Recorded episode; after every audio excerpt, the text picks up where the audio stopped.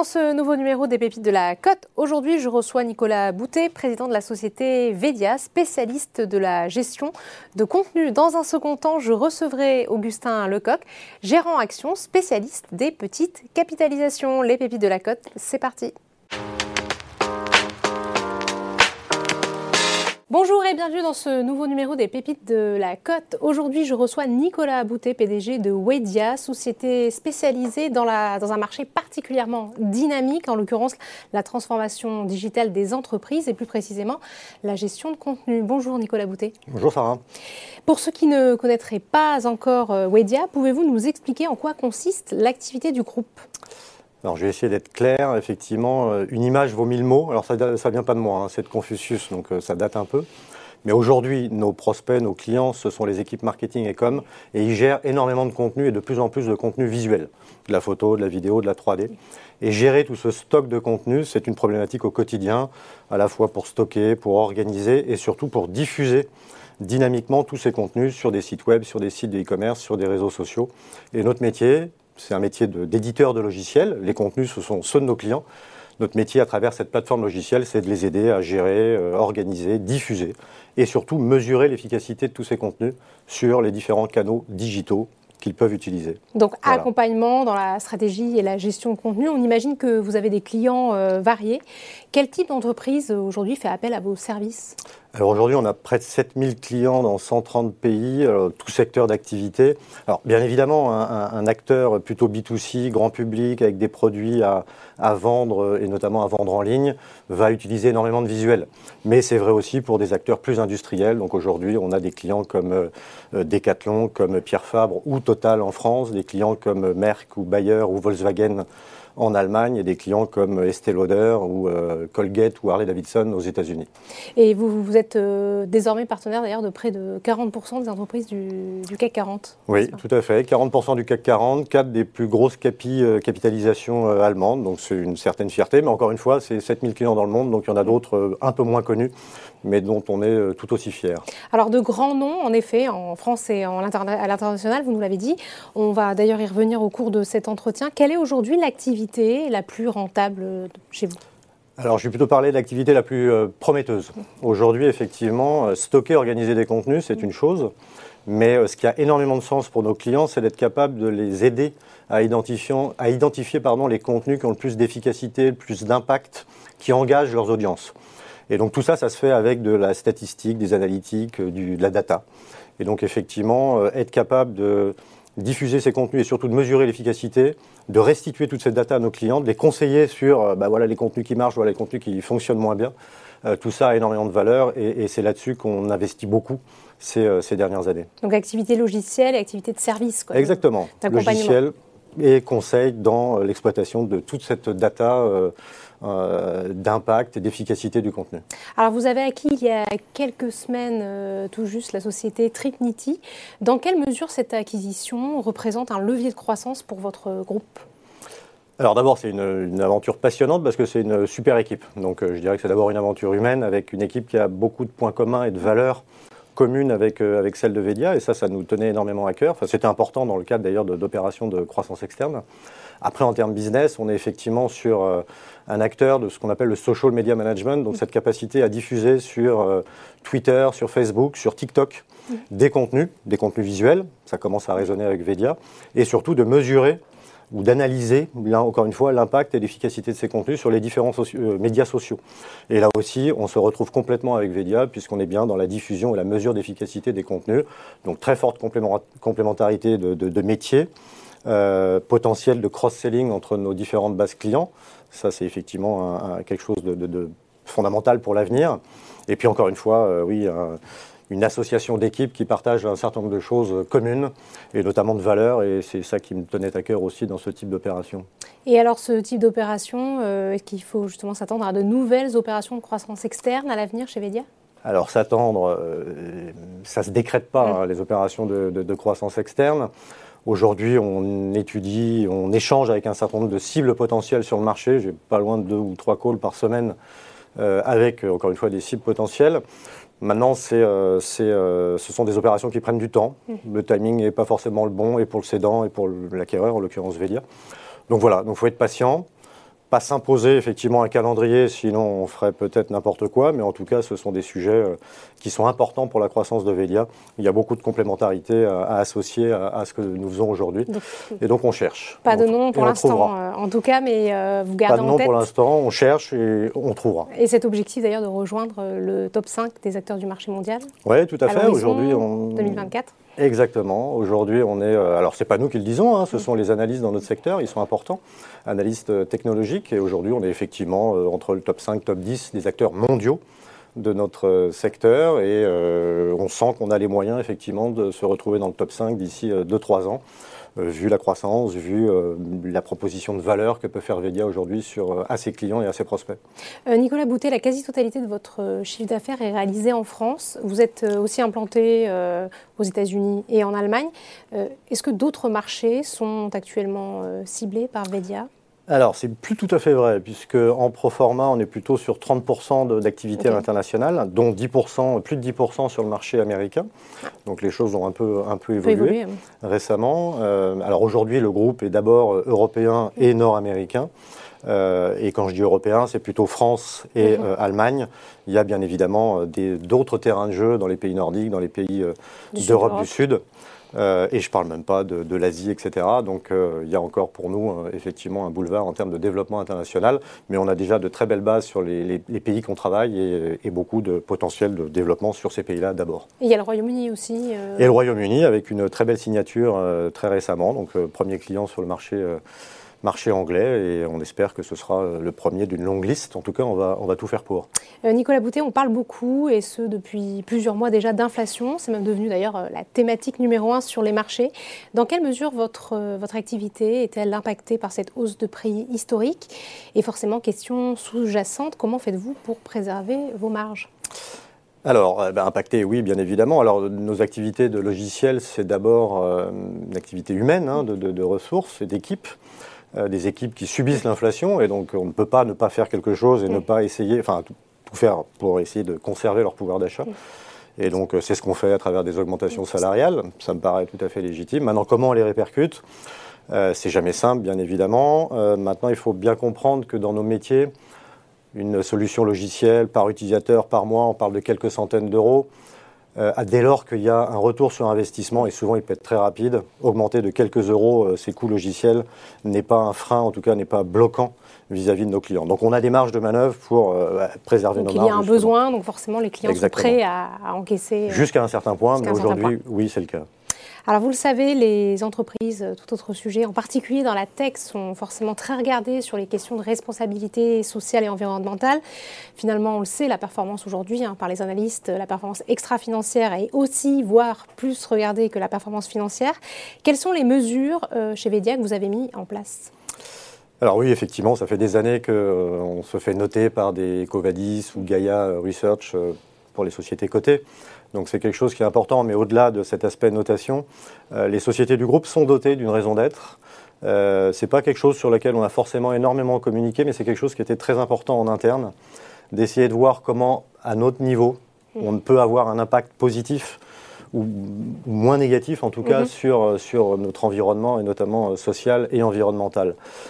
Aujourd'hui, ce qui est important pour nous, et ça va rejoindre l'aspect métier, c'est qu'effectivement, quand on voit ce stock de contenu visuel que gèrent nos clients, dont la plupart ne servent pas forcément à grand-chose, mais on ne le sait pas, euh, qui représentent des coûts de stockage, des coûts de serveur, des coûts de bande passante. Qui sont très euh, regardés. qui sont très regardés aujourd'hui et qui ont un impact négatif sur euh, l'environnement. Je crois que c'est notre boulot et c'est notre devoir, effectivement, de faire en sorte, à travers cette data, à travers ce conseil, d'être capable de dire bah, peut-être qu'on peut réduire un peu tout ça en se focalisant sur ce qui fonctionne vraiment et sur ce qui est indispensable à votre activité. On structure mieux, on va à l'essentiel. C'est le premier axe finalement d'impact qu'on peut avoir. C'est aussi de la sérénité pour nos clients et puis bien évidemment en interne un certain nombre de dispositifs qui nous tiennent à cœur parce que euh, bah, je trouve que dans un milieu un peu anxiogène, il faut aussi savoir accompagner ses équipes et faire en sorte que dans leur vie professionnelle, les choses se passent au mieux. Voilà. il y a des euh, actions concrètes peut-être qui sont mises en place? On a des actions concrètes euh, en interne au niveau euh, participation salariale, au niveau d'intéressement, au niveau d'un certain nombre de, sujets sociaux. On a également, je parlais de sobriété numérique, mhm. voilà, des actions plus externes. c'est de la compensation, c'est pas suffisant, mais plutôt que d'offrir des bouteilles de vin à nos clients cette année, on a préféré planter des arbres à hauteur du stockage qu'ils avaient dans les solutions Vedia et à hauteur de l'impact écologique de tout ce, contenu. Et en tout cas, avec vos clients, vous allez à l'essentiel, vous proposez finalement euh, simplement les contenus euh, nécessaires. Exactement, c'est euh, du conseil, encore une fois, et de la data. Si on peut éviter de produire des trucs qui, enfin, des contenus visuels qui servent à rien et qui vont être stockés, qui vont coûter cher et qui vont avoir un impact écologique, eh ben, euh, si on peut faire ça, encore une fois, c'est pas, ça ne sera pas fondamental, ça ne changera pas la face du monde, mais en tout cas, c'est notre devoir d'essayer d'avoir cet impact. D'autant qu'on demande des contenus de plus en plus euh, pertinents aussi, euh, forcément. Alors ça va dans un sens business, hein, puisqu'effectivement, ce n'est pas la peine de pousser des contenus qui n'ont aucun impact sur leurs audiences. Donc mieux vaut se focaliser sur ce qui a de l'impact, et comme en plus ça permet d'en faire moins, tout ça se rejoint, et donc on est assez cohérent finalement entre les enjeux business et les enjeux sociétaux et environnementaux. L'informatique, du pratique, qui peuvent ensuite servir aux directions marketing et de communication. Très bien, on va terminer maintenant par votre aventure boursière je rappelle que vous êtes coté depuis juillet 2010, 12 mhm. ans donc presque déjà. Euh, Nicolas Boutet, votre cours de bourse perd 20% depuis le début de l'année. Quels commentaires faites-vous? Et surtout quel message souhaitez-vous adresser à vos actionnaires?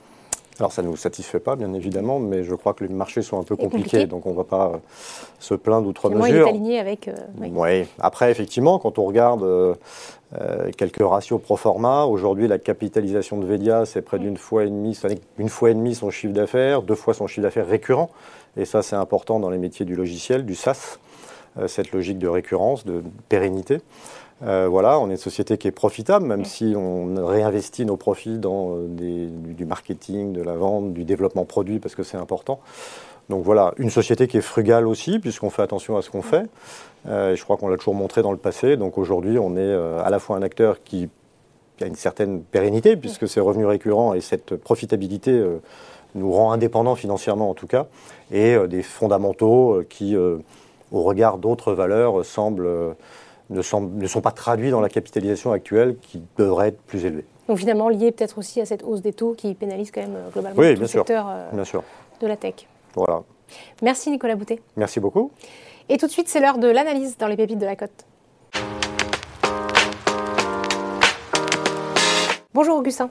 Bonjour.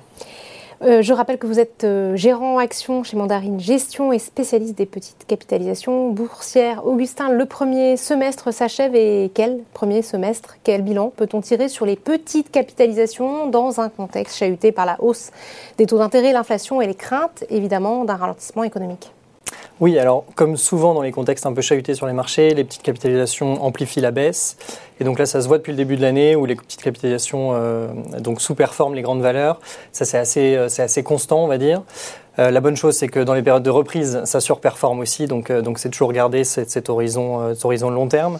Si on prend un constat de style, ça a été très fortement marqué par un, style croissance qui avait surperformé depuis 5 ans, ou 10 ans même, euh, avec des baisses de taux, et qui du coup, depuis le début de l'année, lui s'est retourné, et donc il y a pas mal de sociétés qui ont été, euh, qui ont été euh, durement sanctionnées. Beaucoup de sociétés de croissance qui étaient un peu les pépites de, ces dernières années ont perdu 50% depuis les points hauts.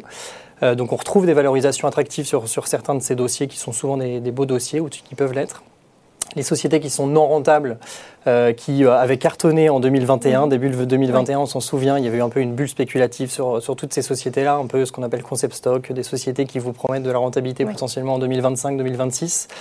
Euh, ces sociétés-là aussi ont été durement sanctionnées, le sont toujours il y a eu un retour un peu à la, value, ce qu'on appelle, des mhm. sociétés qui ont plus des valeurs d'actifs, des sociétés qui se payent moins cher en termes de multiples de valorisation, et donc qui ont moins souffert que les autres et qui ont parfois eu des, même des performances positives. Tirer leur épingle du jeu du, du contexte. C'est ça. Et puis si on se pèse sur un point de vue géographique, euh, la France, qui avait été un mauvais élève dans les petites mhm. valeurs depuis 5 ans, a mieux résisté. Euh, voilà, les, marchés qui avaient le mieux euh, performé, typiquement la, Suède, mhm. qui était le marché le plus surperformant depuis 5 ans, est le marché qui, depuis le début de l'année, corrige le plus.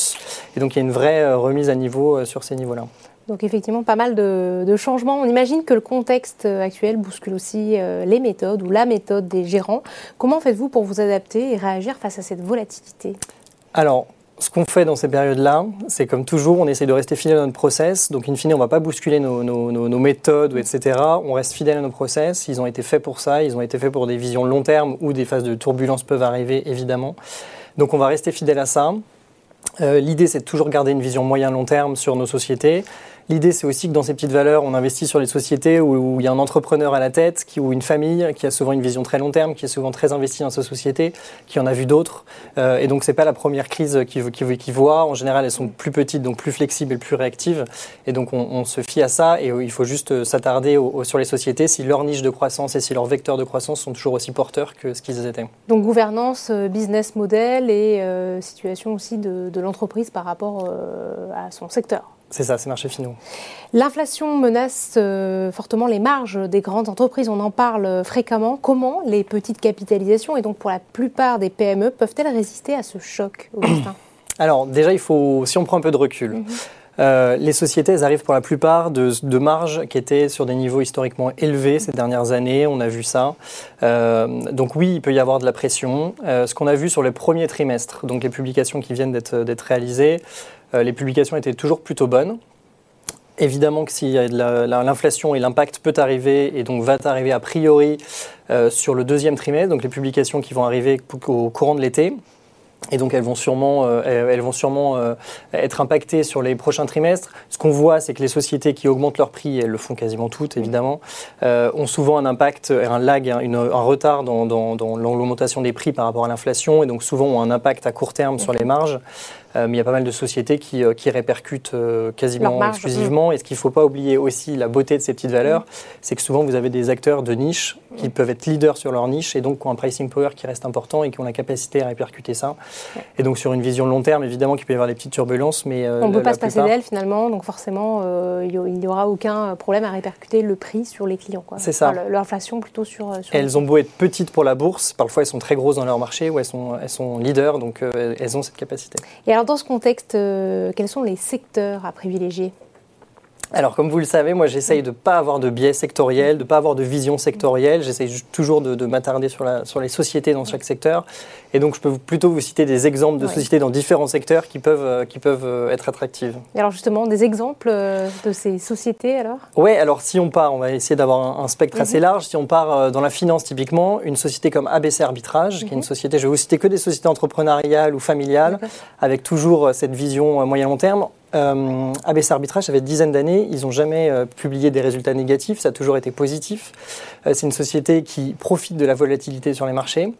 Typiquement, ils ont des stratégies d'arbitrage et plus la volatilité est élevée, plus leurs euh, résultats peuvent être conséquents. Quand on voit des banques centrales qui se retirent des marchés et qui n'ont plus à lutter contre les mouvements de marché et la volatilité, mais plutôt contre l'inflation, euh, on voit que la volatilité revient. Pour eux, c'est un terrain de jeu qui devient plus favorable. Et donc, c'est une société qui a une politique de dividendes assez généreuse, qui est, de mon point de vue, un bon fonds de portefeuille, qui est plutôt résilient dans ces phases de marché donc volatiles. Donc, elle se positionne bien. OK, alors peut-être un autre exemple euh. Oui, alors si on prend d'un secteur qui n'a qui a pas tellement le vent en poupe depuis le début de l'année, typiquement la technologie ou les services informatiques. Ce qui est lié forcément à la hausse des taux d'intérêt. C'est ça, euh, qui peuvent souffrir pour, par rapport à leur valorisation. Typiquement, une société comme Sword, elle a profité de ça parce qu'elle a, elle a, réussi à céder des activités à des très bons tarifs, euh, à des très bons multiples de valorisation. Elle a réussi à distribuer des dividendes exceptionnels à ses, à ses actionnaires assez généreux. Elle continue cette, euh, cette méthode euh, précisément. Il y a de la croissance organique qui continue et ils sont toujours agiles pour acheter des activités, les faire grossir, les revendre à très bon tarif. Sword, quel est son secteur d'activité? Donc sur les logiciels. Sur les logiciels, hein, oui. Typiquement.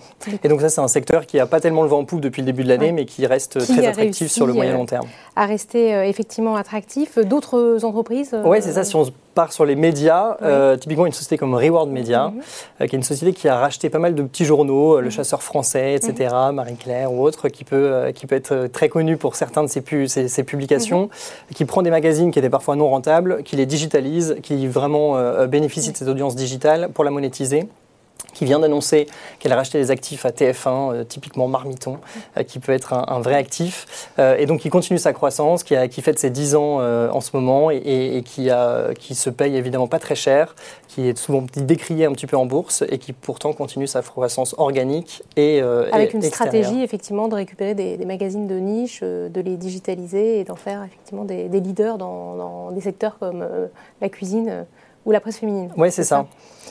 Et puis typiquement, si on, part euh, sur un autre secteur, euh, les jeux vidéo, qui ont été un secteur qui ont cartonné en 2020, qui ont un retour de, tendance en 2021, euh, les jeux vidéo, ils vont a priori profiter largement de toute cette pénurie de puces qu'on a pu voir ces dernières années. Et donc, Ces pénuries de puces, elles ont retardé la sortie des consoles qu'on attend tous. Mhm. Et donc ces consoles, elles vont sortir et maintenant les, pénuries se, détendent un petit peu. Les consoles vont sortir a priori pour la, sortie pour la fin d'année, pour les années suivantes. Et donc tout cela, ça devrait s'accompagner de sorties de jeux vidéo. Et donc typiquement un studio comme, euh, comme Nakon et, sa holding Big Ben, qui sont toutes les deux côtés, devrait profiter de ça avec une, structure de, de, studio et, pas mal de jeux qui vont sortir dans les prochaines années. Donc ça amène un vrai relais de croissance. Et donc on peut parler de cycle macroéconomique, etc. Mais là, on a vraiment des tendances structurelles et, des tendances de société assez simples. Donc finalement, on peut être à contre-courant. Euh, voilà, on a une hausse des taux qui normalement pénalise euh, la tech. Et puis on se rend compte qu'on arrive dans, au sein des micro-capitalisations à trouver des valeurs euh, intéressantes. C'est ça. Et puis, si je dois finir avec une société dans l'industrie, l'industrie mhm. peut avoir des, petites perturbations en ce moment. Liées la gestion des stocks, euh, liées à toutes les problématiques qu'on a post-Covid et euh, aussi liées à l'inflation. C'est ça. Et si j'enchaîne sur le Covid, c'est une société qui a très bien performé pendant le Covid parce qu'ils ont été très, très flexibles.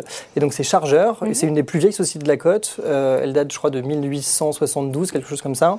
donc, c'est une très vieille société qui a été remodelée par un, par un entrepreneur et donc, il y a vraiment une nouvelle vie. Et donc, son activité et son cœur de modèle, c'est vraiment d'être leader sur certaines niches, typiquement la protection de surface, d'être sur des textiles très haut de gamme, etc. Donc, d'être vraiment avec un bon pricing power sur mhm. différentes activités.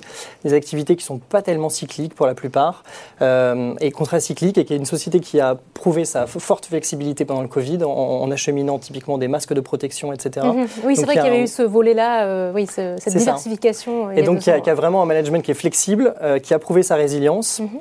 qui est actuellement pas mal sanctionné en bourse et qui a priori a de très belles perspectives euh, sur le moyen terme. De belles perspectives euh, sur le moyen terme de, rebond et puis potentiellement aussi à, court terme. Merci encore euh, Augustin pour cet état des lieux des petites capitalisations. Merci. Cet épisode des pépites de la cote est maintenant terminé. Je vous donne rendez-vous très bientôt pour un nouveau numéro.